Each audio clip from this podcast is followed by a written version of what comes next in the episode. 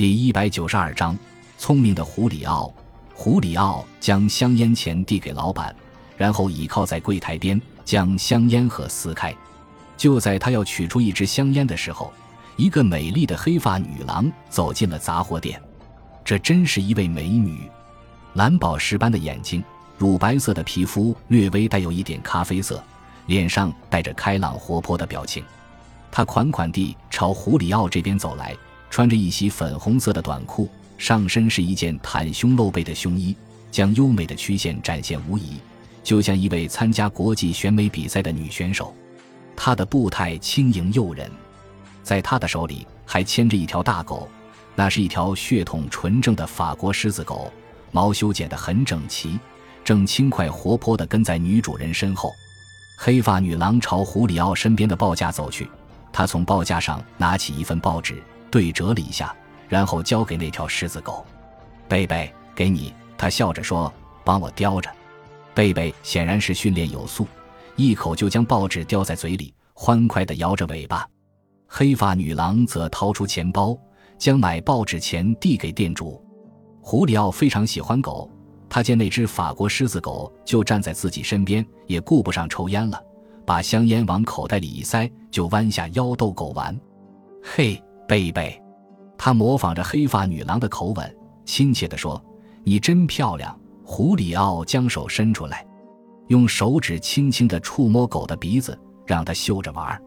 贝贝感到非常新鲜有趣，兴奋地摇起了尾巴。胡里奥便抓住他嘴里叼的报纸，假装要把报纸抢走。贝贝似乎知道这是胡里奥的恶作剧，一边死死地咬住报纸，一边向后退，企图摆脱胡里奥的手。嘴里还虚张声势地发出呜呜的恐吓声，叮铃铃，收款机的铃声在身后响起。胡里奥站起来，冲着贝贝的主人正在接过零钱的黑发女郎微笑。这条狗真棒，胡里奥说。狮子狗非常聪明。黑发女郎听胡里奥这样说，也点点头，表示赞同他的说法。这时，站在柜台后面的店主也搭腔了，他说。贝贝真聪明啊，每天都为主人叼报纸回家，对不对，贝贝？贝贝冲着大家摇摇尾巴。胡里奥说：“是啊，要是论智力，狮子狗的智力要超过一般的狗。”黑发女郎看得出胡里奥对贝贝很有兴趣，也看得出胡里奥对自己也非常有兴趣。他对胡里奥淡然一笑，然后牵着狗走出店去。贝贝见主人动身了，也叼着报纸。蹦蹦跳跳的跟在他身后出去了。胡里奥将烟盒从口袋里又掏了出来，撕开包装纸，从里面取出一支，点着，叼在嘴里吸了起来。然后他冲店主摆摆手，也走出了店门，来到外面的人行道上。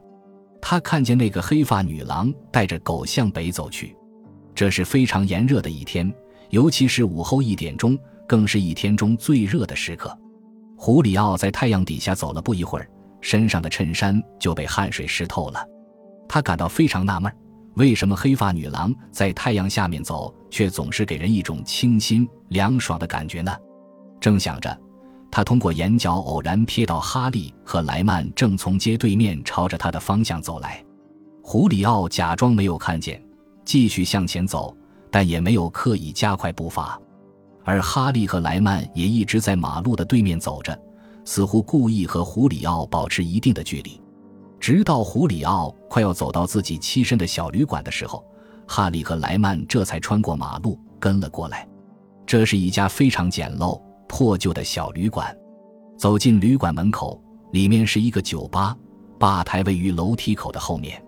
在这个炎热的中午，酒吧里没有一个客人。只有一个肥胖的使者趴在吧台上呼呼大睡。胡里奥走进旅馆，向二楼走去。当他刚踏上第一个台阶，跟随而至的哈利就在后面叫他：“胡里奥！”胡里奥听见喊声，停了下来，转过身，假装惊讶地看着哈利和莱曼：“哈利，是你呀？”“是啊。”哈利说，“你住在这儿吗？”“哦，我是暂时住在这里的。你们是怎么找到我的？”“不。”我们也是今天偶然在街上碰到你的，哈利说。上个星期你给安迪留下了住址后，却突然搬家了。你怎么解释这件事？见哈利面露愠色，胡里奥急忙陪着笑脸解释说：“我付不起房租，所以临时决定搬家了。这一点，请你们理解。”原来是这么回事，幸亏我们看见你走进那家杂货店，否则安迪可能以为你在耍他呢。我怎么敢耍他呀？胡里奥说：“你们找我到底什么事？和你谈谈。”哈利说：“谈什么？上星期我就已经和安迪说过了，我实在没钱。我知道你说过。”哈利和莱曼向前走近了一步，说：“咱们还是去你的房间谈吧。”胡里奥无奈。只好领着他们走上狭窄的楼梯，三个人来到最顶楼，走上一条阴暗潮湿的走廊。走廊的两侧各有六扇门。胡里奥走在最前面，当到了离楼梯口最近的一间时，他掏出钥匙，打开房门，走了进去。哈利和莱曼随后也跟了进去，在最后面的莱曼则随手把门带上了。莱曼的个头很矮小，还有一只眼睛鼓鼓的向外突出，显然有点不太正常。他的下巴上还留着一撮小胡子，而哈利则是一个身材魁梧的壮汉，全身肌肉发达，青筋暴起。胡里奥的房间里凌乱不堪，他尴尬地摊开双手，向哈利和莱曼做了一个请坐的姿势，然后自己也在凌乱的床上坐下，问：“你们找我什么事？”安迪让我带个话给你，他说你现在也许有钱了。哈利轻声说：“不，我没有。”胡里奥说：“上个星期我和他见面的时候就没有钱，现在也没有。安迪答应给我一个月的时间，当然还有其他几个条件。”他说这话的时候，你们也在场啊。胡里奥继续大声的辩解说：“是啊。”哈利说：“但是安迪认为你现在有钱了，所以他等不及了。”胡里奥呆呆的盯着他：“我用什么还给他？”“废话，当然是用钱还了。你还能用什么还？”哈利得意的笑了起来。“什么钱？我告诉过你。”哈利对莱曼说。“你听到他在说什么了吧？”莱曼还问什么钱？他好像在故意装糊涂，是吧？莱曼用那只健全的眼睛转向哈利，另一只眼睛则一动不动。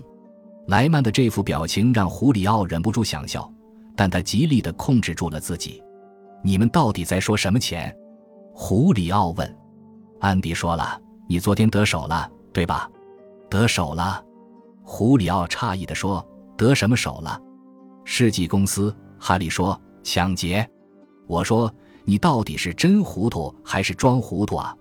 胡里奥半天没吱声，然后说：“安迪怎么就断定那是我干的呢？”哈利耸耸肩：“他自然有他的信息来源，这你别管。